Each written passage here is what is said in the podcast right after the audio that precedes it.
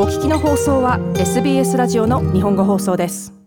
東日本大震災から間もなく11年となります。今夜は震災の避難所での光景が設立のきっかけになったという日本の一般社団法人ゲットインタッチの理事長で女優の東千鶴さんにお話を聞きます。ゲットインタッチはアートや音楽を通じて障害のある人や性的マイノリティなど皆が共に生き誰も排除されない社会の実現を目指しています。東さんは30年前から個人として社会的な活動ボランティアを行ってきました。被災地の避難所がですね、まあ、私の言い方で言えば混ぜこぜの社会だったんですね。日本の縮図のようなマイノリティもマジョリティも関係なくみんながそこに避難をしている。でそこでメディアでは絆とか寄り添うつながる日本は一つ。という力強い言葉が、まあ、溢れたんですけれどもそれは素晴らしいんですけれども現実はなかなか厳しいものがあったんですね。例えば車椅子の方はここの避難所はバリアフリーではないので他に移られたらいかがですか？ということで、まあ、やんわりと結局排除されてしまったり、うん、自閉症の男の子がパニックを起こしするとそばにいた男性がうるさい静かにさせろと怒鳴ってしまってお母さんがその男の子を毛布でくるんで彼は23日毛布から出られなくなった。でその周りにいた人たちも一生忘れられない夜になってしまっただろうと思われるんですね。障害のあるご家族奥さんがいるご家族は避難所に入ることを躊躇したり遠慮したりためらったりして車の中で過ごしてエコノミー症候群になったりだとか見えない人聞こえない人がアナウンスが分からなくて配給物資を手にすることができなかったりトランスジェンダーの人がトイレやお風呂や更衣室を困ったりまそういったマイノリティの人たちだけではなくて例えばおばあちゃんが私をおじいちゃんのところに避難します皆さんのご迷惑にならないようにっていう書きの書き置きを残しておじいちゃんのお墓の前で自ら命を絶ったりとかそういった普段から生きづらさを抱えている人たちが社会が不安に陥った時に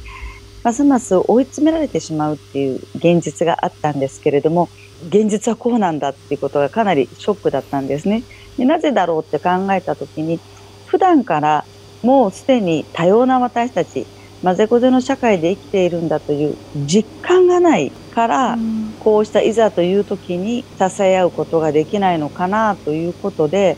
普段からすでに私たちは共に生きていますよということを見える化可視化体験化できる活動をしたいなとそのためにはもっともっとつながることだな、まあ、それまで支援団体とか福祉施設省庁や超党派の政治家企業と活動してきたんだけれども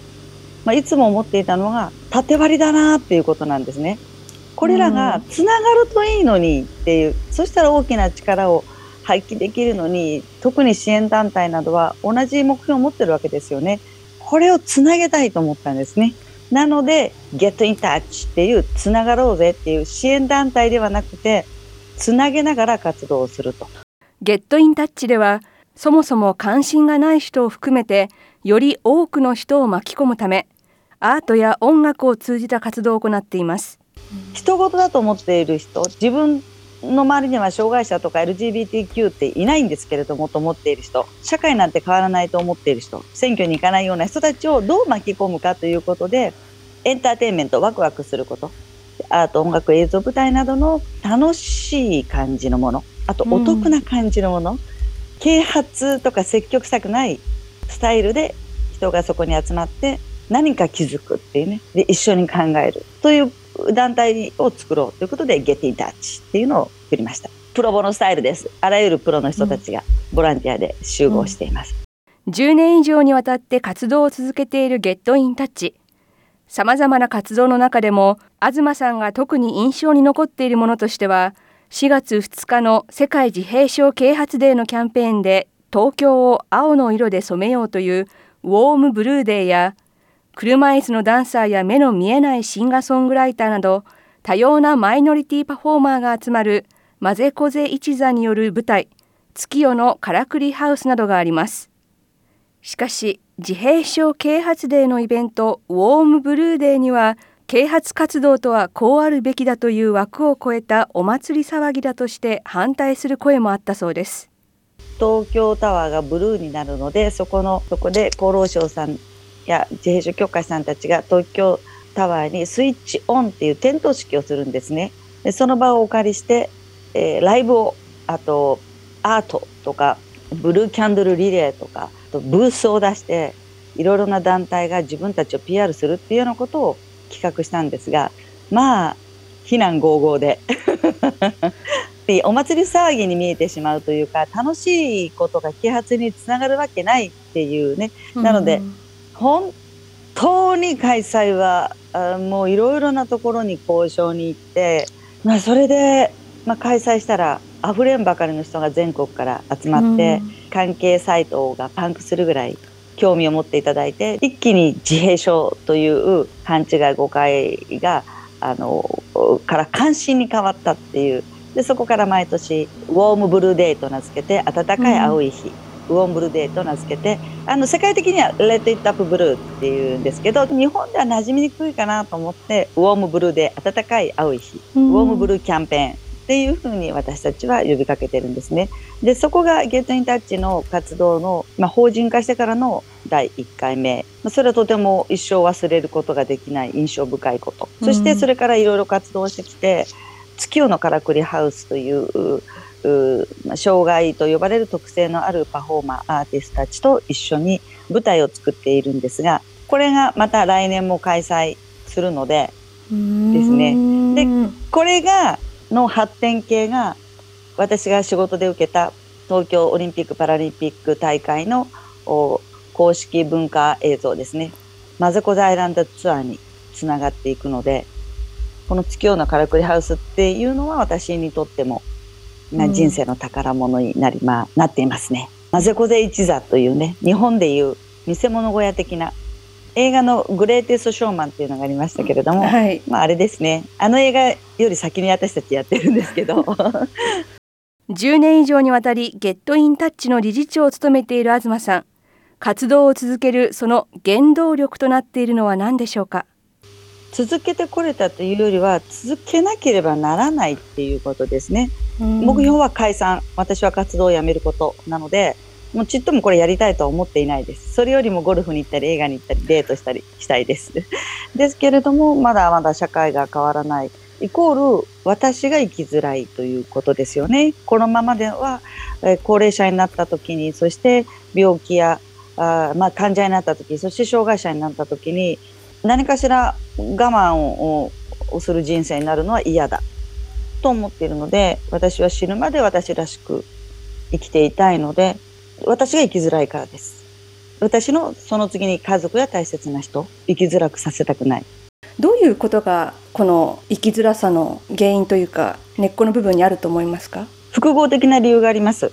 まずは制度が整っていないということですね。社会保障の基盤が整っていないので、そこから外れた人たちは生きづらさを覚える。想定しなかったというケースがあって、そのまま制度や条例などが変わっていない。ということが一つありますね。でもう一つは日本の人たちの長所でもあるというね奥ゆかしさ、うん、かもしれないあの人様に迷惑をかけてはいけませんというようなこう思いとか慣習とかあると思います。あと子どもの頃からの教育も足りていないのかなと思います。まあ、他にもいろいろ理由があると思うんですけれども複合的なので本当難しいです。東さんはこれまでゲットインタッチとしては10年以上個人としては30年間社会活動を行っています。社会は良い方向に変わってきているのでしょうか？思います。ものすごく思います。30年前と比較をしたらもう本当にそれは運命の差です。SNS の発達もあって私たちは声を上げたことを共有できるようになって、賛同してもらえるようにもなったのでその分バッシングもあるけれどもバッシングの何百枚もの賛同や応援や支援がありますし LGBTQ っていう言葉だって昔はなかったしうん。まだまだなところはあるけど日本はね。けれども活動しやすくなりましたもん。特に日本の芸能界だと社会的政治的な発言はタブーとされているしこういう活動をするとなんかねそっちに行っちゃった人みたいな ことを言われることがまあまあありますね。でもそこも変わってきてると思います。どのくらいまで社会が変わっていけばある程度団体の役割は果たせたなと思われますか？まずは私たちが障害とか障害者 LGBTQ などのカテゴライズするような言葉を使わなくてもいいようになればということがありますよね。なのでどんな状況でもどんな状態でも私は社会から排除されないということになればいいですよね。同性愛者だと排除される障害者になったら排除されるというような社会はもう不安でいっぱいなので、うん、この辺があの、まあ、誰かが守ってくれる、まあ、国が守ってくれるのが一番ですね。あとそのこの10年の間で、はい、えー、いろいろな啓発活動がエンターテインメント化しています。はい、それはゲットインタッチの影響を受けましたってよく言われるので、ああやってきてよかったなと思います。実はこの間依存症啓発の仕事があったんですけれども、はい、これまでだと偉い専門家の人たちの講演とかね偉い皆さんたちのが登壇をされてシンポジウムだったんだけれども今はタレントさんとか、まあ、私も起用されたりだとかそれをドラマ仕立てにしたりしかも笑いを入れての。厚労省がそういった啓発の仕方もするようになったんですね。なのでエンターテインメントは届く力があるっていうのは今浸透しつつあると思います。それがふざけてるとか あの楽しいことイコール後ろめたいみたいなことが数年前まではあったんですけれども今はね変わってきたと思います。よく私たち変えてきたと思います、うん、ゲットインタッチ。今後はどのような活動を計画しているのでしょうか？オンラインを通じて生きづらさとは何何だろうねっていう生きづらさだよ全員集合っていうコンテンツもあるので ね、あの生きづらいとか病気とか障害とかそれは隠したり恥ずかしいことではなくて誰もが持っていてそれを共有して一緒に考えたいよねっていうことをまあ、広げていくというような活動とあと月夜のからくりハウス来年の開催も決まりましたので、長期的な目標は本当に解散することです。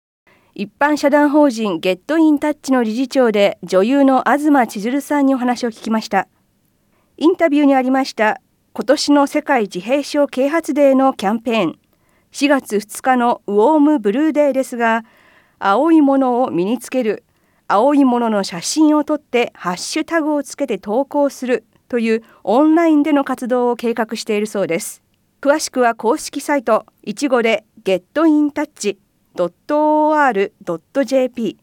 または SBS ジャパニーズのインタビューサイトからどうぞ。SBS 日本語放送の Facebook ページで会話に加わってください。l i いいねを押してご意見ご感想をお寄せください。